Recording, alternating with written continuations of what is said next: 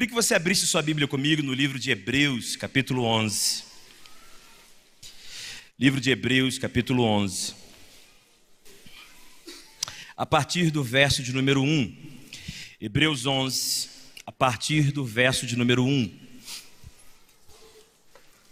A palavra de Deus, ela diz assim: Ora, a fé é o firme fundamento das coisas que se esperam e a convicção de coisas que não se veem, porque por ela, pela fé, os antigos alcançaram testemunho. Pela fé, entendemos que os mundos, pela palavra de Deus, foram criados, de maneira que aquilo que se vê não foi feito do que é aparente. Pela fé, Abel ofereceu a Deus maior sacrifício do que Caim, pelo qual alcançou o testemunho de que era justo, dando Deus testemunho dos seus dons, e por ela, depois de morto, ainda fala. Pela fé, Enoque foi transladado para não ver a morte, e não foi achado, porque Deus o transladara, visto como antes da sua transladação alcançou testemunho de que agradar a Deus. Ora, sem fé é impossível agradar-lhe, porque é necessário que aquele que se aproxima de Deus creia que ele existe e que é galardoador dos que o buscam. Pela fé, Noé, divinamente avisado das coisas que ainda não se viam, temeu e, para a salvação da sua família, preparou a arca pela qual condenou o mundo e foi feito herdeiro da justiça que é segundo a fé. Feche seus olhos por um instante. Pai, muito obrigado por essa noite, obrigado por estarmos aqui. Pai, obrigado porque o Senhor nos atraiu a esse lugar. E nós sabemos que quando esse culto terminar, a nossa vida vai estar transformada pelo poder da tua palavra. Fala conosco, Senhor. Estamos com muita, muita fome de te ouvir. Nós estamos com tanta fome que um homem vai falar mas nós vamos ouvir é a tua voz, Senhor. Fala conosco, em nome de Jesus. Amém. É muito interessante quando a gente lê a Bíblia e percebe que a própria Bíblia fala dos seus assuntos mais importantes. A própria Bíblia elenca os assuntos que são vitais. As virtudes essenciais para um cristão, para a vida de alguém que serve a Cristo Jesus, elas são demonstradas pela própria Bíblia. O apóstolo Paulo, por exemplo, em 1 Coríntios 13, verso 13, elenca as virtudes cristãs mais importantes para a nossa história. Paulo diz lá em 1 Coríntios 13, 13: Agora, pois, permanecem a fé, a esperança e o amor. Porém, o amor é o maior desses. Paulo elenca três virtudes que fazem um cristão ser cristão: amor, fé e esperança. É interessante quando ele elogia a igreja de Tessalônica, em 1 Tessalonicenses 1, verso 2 e 3, Paulo diz assim: Olha, eu dou graças a Deus. E ele diz: Eu dou graças a Deus pela abnegação do vosso amor, pela operosidade da vossa fé e pela firmeza da vossa esperança. Paulo elogia exatamente nessa tríade: fé, esperança e amor. A igreja de Tessalônica era uma igreja famosa na Macedônia e na Caia. A fé desses homens e mulheres de Tessalônica inspirou uma região inteira. E Paulo logo elogia e agradece a Deus por essa tríade: fé, esperança e amor. Agora, Paulo, em 1 Coríntios 13, 13, já diz que dessas três, qual é a virtude mais importante, gente? O amor. Isso fica claro nas Escrituras. O próprio a Bíblia diz que Deus, Ele é amor. A Bíblia diz que o mandamento mais importante é amar a Deus com todo o nosso coração, força e entendimento. O segundo mandamento mais importante era amar ao próximo. Ou seja, amor é a virtude cristã mais importante. O primeiro lugar no pódio, se é que podemos dizer assim, é do amor.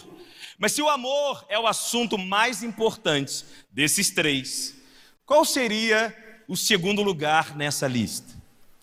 Eu sou ousado para dizer que o segundo lugar nessa lista não é da esperança. Depois do amor, a fé é o assunto mais importante, é virtude mais central para um cristão. Por quê, Drummond? Porque até para que nós tenhamos esperança, nós precisamos ter crença. Ninguém espera algo que não acredita. Quer ver? Quantos aqui esperam a volta do Senhor Jesus Cristo? Quem espera a volta de Jesus? Sabe por que você levantou a mão para dizer que espera a volta de Jesus? Porque você crê. Se eu chegar fora e perguntar a um ateu e virar para ele assim: Você está esperando a segunda vinda do nosso Senhor Jesus Cristo? Ele vai dizer: Não, não estou esperando nada. E por que, que ele não está esperando? Porque ele não tem fé. Você só espera aquilo que você acredita. Então a esperança depende da crença. A fé é a base para que a gente possa ter esperança. É por isso que quando alguém fala assim para mim, pastor, eu não estou conseguindo mais esperar, eu perdi a paciência de esperar, eu não tenho mais paciência para esperar. Quando você vê alguém falar assim, saiba de uma coisa: na verdade, essa pessoa não perdeu a paciência de esperar, ela perdeu foi a crença naquilo que ela está esperando. Porque sem a fé, a esperança não tem base para se manter. Deixa eu te dar um exemplo. Imagina aquela irmã solteira que ela ouviu da parte de Deus o seguinte: Filha, eu vou colocar na sua vida um homem segundo o meu coração, um homem que vai ser resposta para as suas orações. Eu vou te dar um varão segundo o meu coração, bonito igual esse pastor que fala. Ainda bem que minha esposa está ali para dizer amém. Mas aí, quando ela ouve de Deus isso, imagina, ela acredita nisso, ela tem fé nisso, e aí, irmão, você vai ver uma postura tranquila logo depois disso. Ela vai virar para você e falar assim: Olha, eu estou tranquila, eu escolhi esperar, eu estou de boa, na hora certa Deus vai colocar na minha vida. Irmão, ela está esperando com paciência. Por quê? Porque ela creu na palavra que ela recebeu.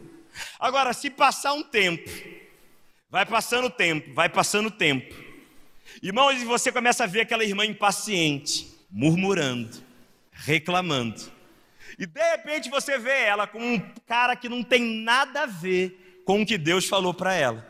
Aí você chega perto dela e fala assim: minha irmã, você está namorando um cara nada a ver para você, porque você está namorando esse cara. Aí ela fala assim: ah, pastor. Eu perdi a paciência de esperar. Deus falou comigo, não chega nunca. Pastor, Deus falou comigo de um varão, mas eu estou com essa varinha aqui mesmo. Peguei essa varinha aqui mesmo, tá bom. E ela vira para a gente e fala assim: Eu perdi a paciência de esperar. Não, irmã, você perdeu foi a fé que Deus ia mandar. Porque a espera depende da fé. Se eu não tenho fé, eu não espero. Irmão, se você perdeu a paciência de esperar, checa a sua crença. Porque Hebreus 11:1 diz que a fé é a certeza, é firme fundamento. O que é um firme fundamento? É algo que dá base a uma estrutura. A palavra para firme fundamento, certeza no grego, é rupostasis, que indica certeza, suporte, firme fundamento. É por isso que quando a gente lê o texto em Hebreus 11, 1, alguns leram certeza e outros leram firme fundamento. No Rio de Janeiro tem uma ponte chamada Rio Niterói. E a ponte Rio Niterói, ela é construída sobre a Baía de Guanabara, tem pilares embaixo e tem uma estrada em cima. Sabe como o grego chamaria os pilares que suportam aquela estrutura da estrada em cima? Ele chamaria aquilo de rupostases. Porque o rupostases, ele mantém de pé a estrada que está em cima. Então, se uma dimensão de estrada está ali, é porque tem um firme fundamento, tem uma base, um suporte para aquela estrada ficar de pé. Agora imagine um cenário comigo. Pastor Leão, empresta o livro nosso, só para eu fazer uma ilustração. Veja, o livro, ele só pode ficar nessa altura, porque tem um rupostasis para ele aqui. Tem um firme fundamento para ele aqui. Se eu tiro o livro desse rupostasis, desse firme fundamento, o livro então é puxado para baixo pela lei da gravidade. Simplesmente então, o livro vai cair, porque ele não tem um firme fundamento. Agora olha aqui para mim. Sua fé é firme fundamento daquilo que você está esperando em Deus. Sua esperança não vai cair. Se é para Ele, bata bem forte mesmo. Ele é digno. Foi Ele que gerou essa fé. O escritor de Hebreus diz que fé é firme fundamento do que eu estou esperando. Fé é convicção de que eu não estou vendo, realidade que eu não estou vendo. Ou seja, nós não vemos os anjos do Senhor, não vemos a presença de Deus aqui, mas quantos creem que Ele está presente? Irmãos, é incrível. Fé é isso, certeza, firme fundamento, convicção daquilo que eu não vejo. Agora, olha que interessante. Você olha para Hebreus 11:1 e você vê uma definição sobre fé. Esse capítulo é enorme, mas eles gastaram, o escritor gastou um versículo só, preste atenção nisso. Ele gastou um versículo só para falar sobre o que é a fé. Ele dá uma definição sobre o que é fé de forma direta e literal. Mas para nos apresentar o que é a fé, e como viver pela fé, ele não gasta vários versículos de definição sobre o que é fé. O que, que ele faz, Drummond? Ele apresenta biografias. Do verso 4 até o último versículo desse texto, o escritor de Hebreus nos apresenta mais de 30 versículos, não para nos dar definições teóricas sobre o que é fé, ele nos dá biografias de homens e mulheres que viveram pela fé. Drummond, por que você está falando isso? Porque, irmãos, em nossos dias, fé é muito teorizada, mas pouco vivida. Alguns anos atrás, foi feita uma pesquisa no Brasil, e a pesquisa chegava para os brasileiros perguntando se eles acreditavam em Deus. Essa pesquisa era comparativa com pesquisas no mundo inteiro. Sabe qual lugar nós ficamos no mundo todo? Como o país que mais diz acreditar em Deus, nós ficamos em terceiro lugar. O Brasil tem 84% da população. Quando perguntado assim, você crê em Deus? O brasileiro diz, eu creio em Deus. Embora por um lado a estatística seja boa, por outro, irmão, nos faz pensar demais. Por quê? Porque o brasileiro tem a teoria, a filosofia de acreditar em Deus, mas a vida, o estilo de vida, a biografia dele não demonstra essa crença. O apóstolo Tiago diz algo seríssimo, muito forte. Ele diz que a fé sem obras é o que, Lagoinha? Morta. Agora, quando ele fala isso, ele diz assim: Tu diz acreditar em Deus, ele fala, até os demônios, ele diz, os demônios creem e tremem. Sabe o que, que Tiago está dizendo? Os demônios acreditam, demônio tem fé. Mas por que a fé demoníaca não salva os demônios? Porque eles têm fé, mas não amam as pessoas. Eles têm fé, mas não vivem em submissão e adoração a Deus. Eles têm fé, mas não vivem em obediência à palavra de Deus. Eles têm crença, mas a vida demoníaca não vive de acordo com a crença em Deus. É duro dizer, irmãos, mas no Brasil tem muita gente com fé de demônios. Uma fé afirmada, mas não vivida. Uma fé dita, mas não praticada.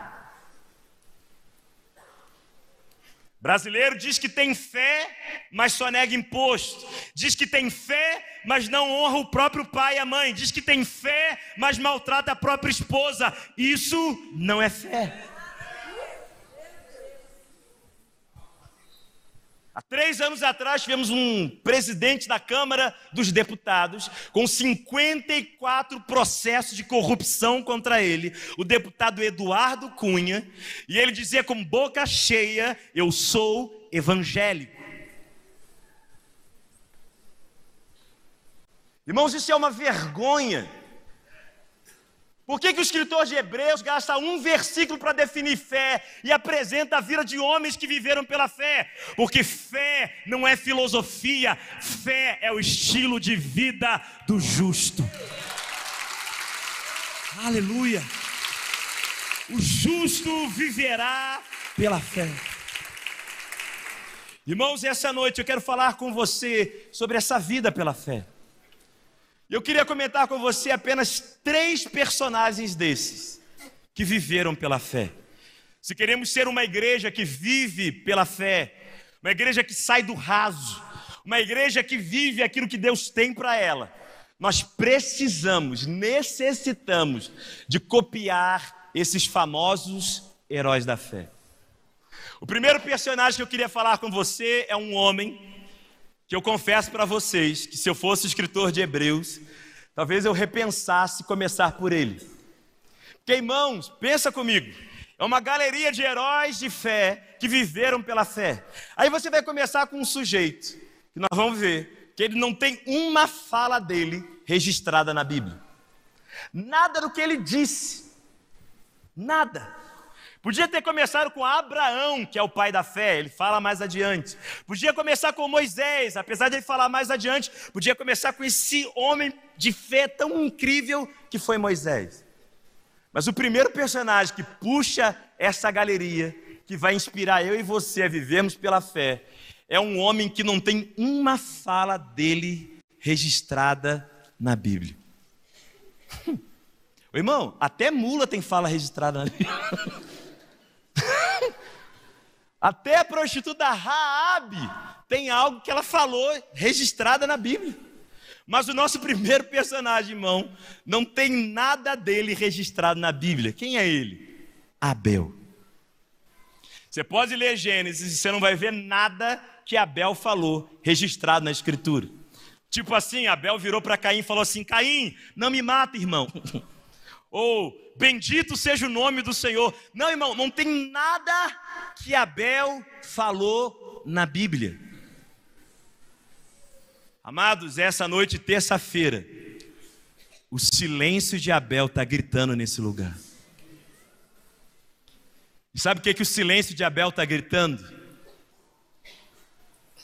Que fé não é o que você fala, fé é o que você faz.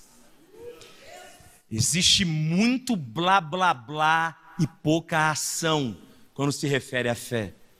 O primeiro herói da fé, irmãos, não é registrado com algo que ele disse, mas algo com que ele fez. Ele está nessa galeria pela oferta excelente que ele trouxe a Deus e não por uma série de falas que ele disse. É terrível pensar, irmãos, que tem tanta gente falando e pouca gente vivendo. Ou contextualizando o nosso mundo contemporâneo, tanta gente digitando e pouca gente vivendo.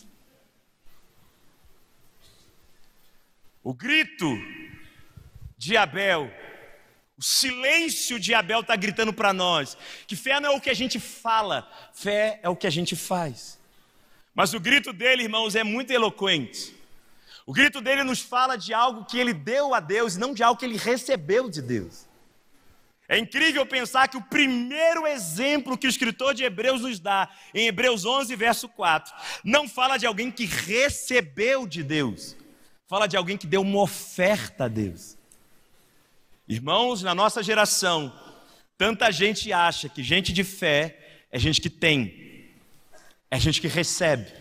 Ai, fulano é um homem de fé. Ele tem dois carros, zero quilômetro. Ele tem uma carra, um carro luxuoso. Ele tem isso, ele tem aquilo. Não, irmão.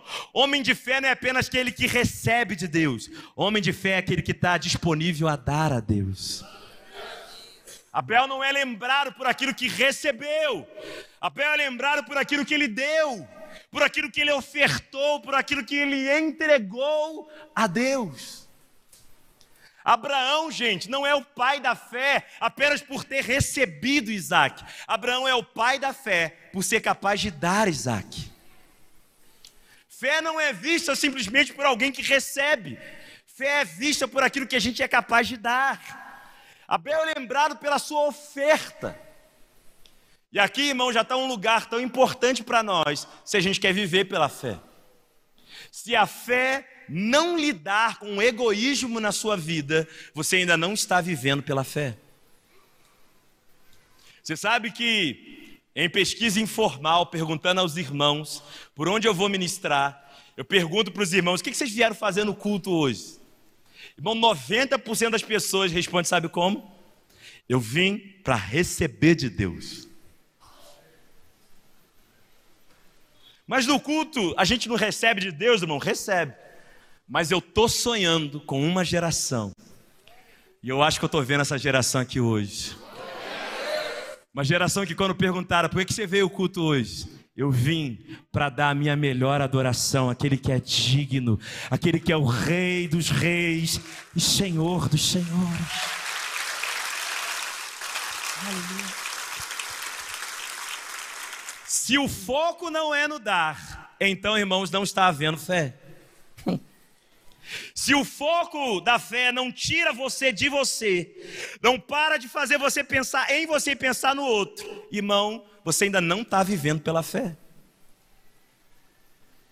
Vamos combinar que aqui é um grande desafio, irmãos. Porque a ideia da gente ficar focado na gente é algo que a gente aprende desde o início. Já viu criança? Criança, irmão, criança repete, diz direto os pronomes possessivos. Meu, minha. Eu tinha um tio, quando pequeno, ele adorava fazer isso. Ele pegava um livro assim, que era meu, ele falava assim: é meu livro. Irmão, pega um brinquedo de uma criança e fala que é seu ao invés dela. É ou não é? Fica doida. Tio, tio, é meu brinquedo, é meu boneco, é ou não é? É minha, é minha mãe. Porque ela está focada nela, no egoísmo dela, na realidade dela. Irmão, se nós não lidarmos com isso, não tem como nem ter vida santa sem lidar com egoísmo. Quer ver uma coisa? Repara que por detrás da maioria dos pecados, o egoísmo, o pensamento em si mesmo, está por detrás. Quer ver? Pessoa vai roubar. Roubar é um pecado. Agora, olha o que ela está pensando. Ela está pensando no lucro que ela vai ter com o roubo e não no sofrimento que ela vai causar em quem ela está roubando. Repara que por detrás do pecado do roubo tem uma base de egoísmo, de um pensamento só nela. O cara vai adulterar, ele vai trair a esposa. Ele está pensando no prazer que ele vai ter com a amante, que ele vai ter, e não no sofrimento que ele vai causar à esposa dele. Repara que o egoísmo está por detrás da maioria dos pecados. Irmãos, isso é tão sério que muitas vezes não estamos conseguindo lidar com o pecado, porque na verdade não lidamos com aquilo que motiva o pecado.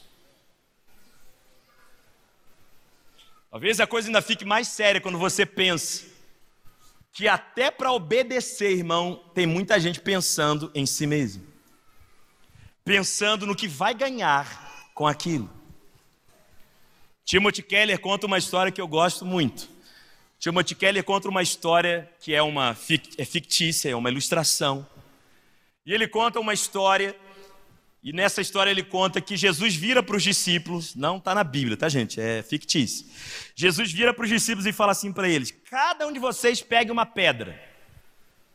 Aí na história, Pedro pensa assim: a gente caminha muito. Vou pegar uma pedrinha bem pequenininha. Aí pegou uma pedrinha bem pequenininha, colocou na alforge dele e caminhou. Aí Jesus vira para eles e fala assim: agora joguem a pedra em cima da mesa. Aí todo mundo joga a pedra em cima da mesa. Na hora que eles jogam a pedra em cima da mesa, a, a pedra vira pão. Aí Pedro olha para a pedrinha dele a bisnaguinha Balduco. Fala, nossa, que burro que eu sou. Ele faz milagre, pediu para a gente pegar uma pedra, pega uma pedra pequenininha. Ah, que benção. Com raiva ele enfia a bisnaguinha na boca e sai andando com Jesus. Até que passado alguns dias, Jesus vira para os discípulos e fala de novo: Cada um de vocês pega uma pedra.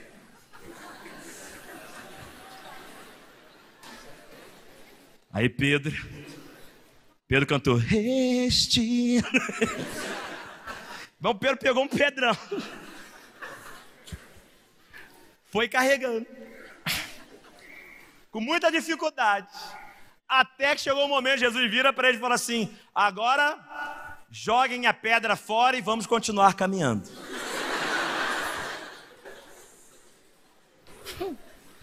Pedro, revoltado, vai atrás de Jesus e fala assim: Ô Jesus, mestre, o senhor mandou pegar a pedra, primeira vez, virou pão, aí agora eu peguei de novo, e o senhor mandou jogar fora.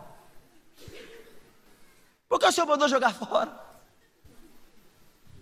Aí Jesus vira para ele e fala assim: Pedro, você não pegou uma pedra grande porque você queria me obedecer. Você pegou essa pedra pensando o que, que você ia ganhar com isso. Irmão, tem gente que até para obedecer a Deus está pensando o que, que eu ganho com isso. E a minha questão é: e se você não ganhar nada? A gente vive falando, e se eu, e se eu ofertar e não tiver colheita? Eu vou continuar ofertando. E se eu adorar e não ficar arrepiado, eu vou continuar adorando. E se eu andar em amor e as pessoas da minha casa não mudarem, eu vou continuar andando em amor, porque eu estou fazendo para Ele. A minha fé me direciona para Ele e não para mim.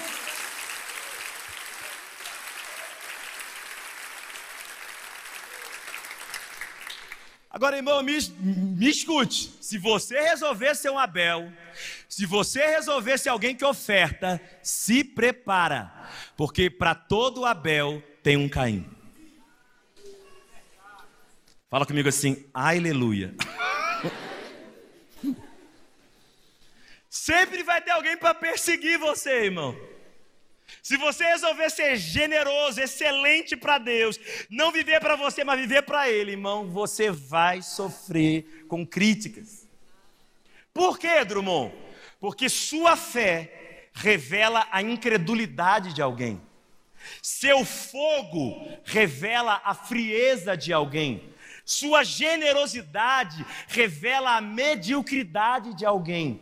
E ao invés de aprender com você, ele vai querer matar você para não se sentir mal em relação a você.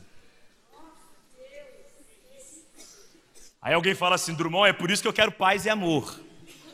Não você, Abel, porque eu quero paz com todos. Mas deixa eu te dizer uma coisa. Se você não resolver ser um Abel, você vai acabar sendo Caim na vida de alguém. Porque no reino de Deus não há neutralidade. A fé de Abel nos fala de dar. A fé de Abel nos fala de oferta. O segundo exemplo de fé é um homem chamado Enoque. Se você puder, vem comigo em Gênesis 5. Corre comigo lá.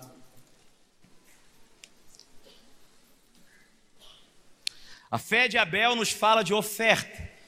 Mas o nosso segundo exemplo, tem tão pouco dele na Bíblia também, é Enoque. Diz assim, Gênesis 5, verso 24. E andou Enoque com Deus. Vamos repetir junto? Vamos falar junto, os três e? E andou Enoque com Deus. E não apareceu mais, porquanto Deus para si o tomou. Irmãos, não existe nenhum mistério na palavra andou. No original hebraico, a palavra andou é andar. Isso fala de algo comum, isso fala de algo simples. Deus, no jardim do Éden, queria andar com o homem. Ele vinha na viração do dia para andar com o homem. Enoque foi arrebatado ao céu, não viu a morte. Deus para si mesmo tomou. Deus tomou Enoque para si mesmo. Agora, irmãos, o que Enoque fez para isso? Pela fé, ele andou com Deus. Essa simplicidade, irmãos, é algo que está faltando na nossa geração. A simplicidade de andar com Deus. Nós amamos e dedicamos nossa vida em oração. Mas até mesmo a oração de muitas pessoas parece deixar Deus recluso a um lugar. Você sabe que uma das percepções que a gente começa a ter é que as pessoas colocam Deus para um culto de terça-feira à noite, para um culto de domingo à noite, para uma célula tal, para um GC tal. Ou seja, parece que Deus é naquele momento que eu vou encontrá-lo. Mas irmãos, Deus não pode ficar recluso a um lugar, a uma reunião. E até para quem ora, irmãos, muita gente fecha a porta do quarto e vai orar ao Pai que vem em secreto. Irmão, preciosa a vida de oração, maravilhosa a vida de oração. Mas, irmão, quando você vai orar, você ora. Irmão, Deus não vai ficar no seu quarto. Na verdade, irmão, Deus quer caminhar com você todos os dias. Ele quer andar com você. Eu brinco que um dia eu vou fazer o movimento do fim do amém. Aquele amém que encerra a oração. Como assim, Drummond? Irmão, vai chegar o dia, esse dia está chegando na nossa história, que a gente vai parar de encerrar a oração. Porque quem disse que a oração tem que ser encerrada? A Bíblia diz: ora ao teu pai que te vem em secreto. Mas a Bíblia também diz: orai sem cessar. Aqui no culto fé tem uma geração que vai se levantar para andar com Deus. Vai para o trabalho no carro e conversando com o Senhor, Senhor, eu quero a tua presença. Eu quero caminhar contigo no meu trabalho, no meu emprego. Eu quero viver com o Senhor. Quando você aceitou a Jesus Cristo, você aceitou uma pessoa. Você sabe que há 11 anos atrás, eu casei com essa ruiva aqui, irmãos. Essa mulher que tem fogo até no cabelo. E nós vamos para o altar. Três pastores fizeram meu casamento, para confirmar. Léo, que fez nosso casamento, mas meu pastor do Rio, pastor dela de São Paulo. E eu lembro que a gente estava no altar, e aquele momento, né, que vocês conhecem de casamento. Irmão, você aceita a Raquel como legítima esposa? Sim. Raquel, você aceita o irmão? Sim. Irmão, naquele momento, eu não disse sim para esse anel aqui. Eu não disse sim para ter um anel no meu dedo. Eu não disse sim para mudar o meu status no Facebook de solteiro para casado. Eu não disse sim para ter uma certidão de casamento dizendo casado. No altar com os pastores eu disse sim para uma pessoa. Irmão, eu durmo com ela, eu acordo com ela, eu tomo café da manhã com ela, eu almoço com a Raquel, eu janto com ela, eu viajo com ela, eu choro com ela, eu dou risada com ela. Eu disse sim no altar com os pastores para uma pessoa. Lagoinha, me escuta. Talvez foi nesse altar com o pastor Flavinho. Talvez foi em outra igreja, eu não sei. Mas alguém disse assim para você: quem quer receber Jesus como seu Senhor e Salvador? Você levantou a mão e disse: Sim, eu quero. Aí você veio aqui à frente, no altar, como pastor. Deixa eu te dizer, você não disse sim para ser evangélico. Você não disse sim para ter uma carteirinha de membro da Lagoinha. Você disse sim para uma pessoa que está com você todos os dias, até a consumação dos séculos, irmão. Ah, Pai, restaura o relacionamento contigo, Senhor. É tempo de uma fé que caminha com Deus. Mas o terceiro e último exemplo de fé, volta comigo para Hebreus 11. Hebreus 11. Não vai embora não, fica comigo aqui. Hebreus 11, verso 7. Se os músicos todos puderem subir aqui já. Hebreus 11, vamos ler a partir do verso 6. Ora, sem fé é o que, gente? Impossível agradar a Deus. Porque é necessário que aquele que se aproxima de Deus creia que Ele existe e que é galardoador, presenteador dos que o buscam. O verso 7 está o nosso último exemplo. Pela fé, Noé, divinamente avisado das coisas que ainda não se viam, temeu e, para a salvação da sua família, preparou a arca, pela qual condenou o mundo e foi feito herdeiro da justiça que é segundo a fé. Olha aqui para mim, eu já vou terminar. A fé de Abel fala de oferta. A fé de Enoque fala de andar com Deus, de intimidade. Mas o terceiro e último exemplo que vai nos ajudar a viver pela fé é a fé de Noé. Noé foi avisado de um dilúvio que ia vir. Deus falou do futuro. Historiadores acreditam que cerca de 100, 120 anos, 100 anos, levou para essa promessa se cumprir o dilúvio. Mas era para Abel fazer o quê? Era para Noé fazer o quê? Preparar a arca. Deus avisou do futuro. Para quê? Para Abel se preparar para eita, para Noé se preparar no presente. Se a fé de Abel fala de oferta, a fé de Enoque fala de andar com Deus, a fé de Noé nos fala para nos prepararmos para o futuro que Deus está dizendo a nós. Irmão, tem promessas na sua vida que vão se cumprir e que Deus já tem falado com você. Convicções que Ele tem implantado no seu coração. Lagoinha, me escute. Se Deus está falando de algo que vai acontecer no futuro, se prepara no presente. Ah, Drummond, Deus está falando que eu vou para a Inglaterra pregar o Evangelho. Deus está falando que eu vou ser um missionário nas nações. Se prepara, vai fazer o inglês. Vai estudar a palavra. Vai fazer o carisma. Irmão, se Deus está avisando de algo que ainda está por vir, prepara. Prepara agora, prepara hoje a tua arca.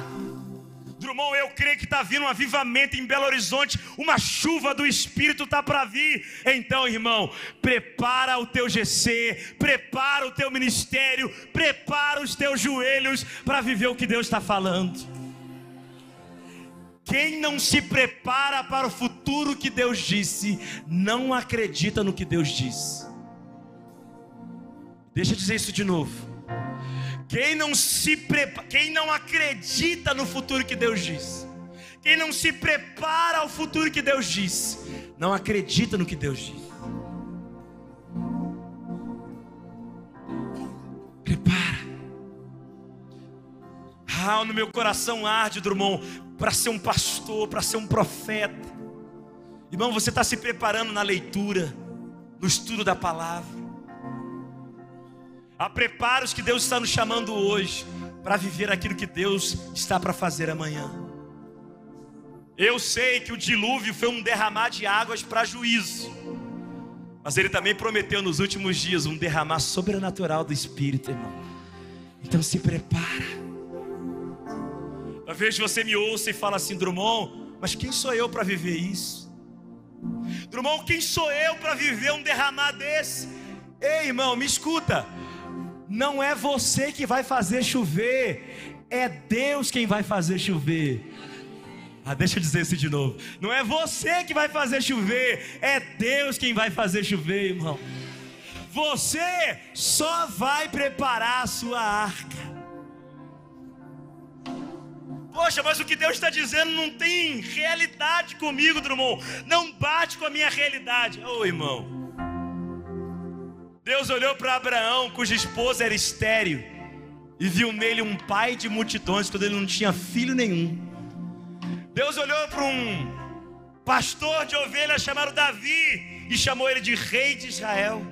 Deus olhou para o fraco Gideão e chamou ele de homem forte e corajoso. Deus olhou para um assassino chamado Moisés e chamou ele de libertador de Israel.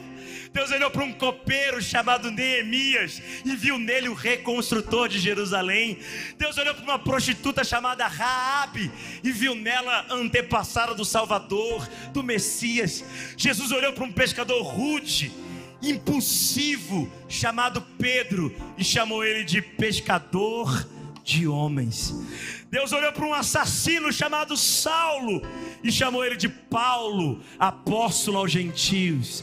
Deus olhou para a tua vida, meu irmão, e ele falou coisas que vão se cumprir na tua história, na tua vida. Aleluia! Se você crê, aplauda mesmo ao Senhor e dê de vitória a Ele. Ele vai cumprir. Se você querer, fica de pé no seu lugar.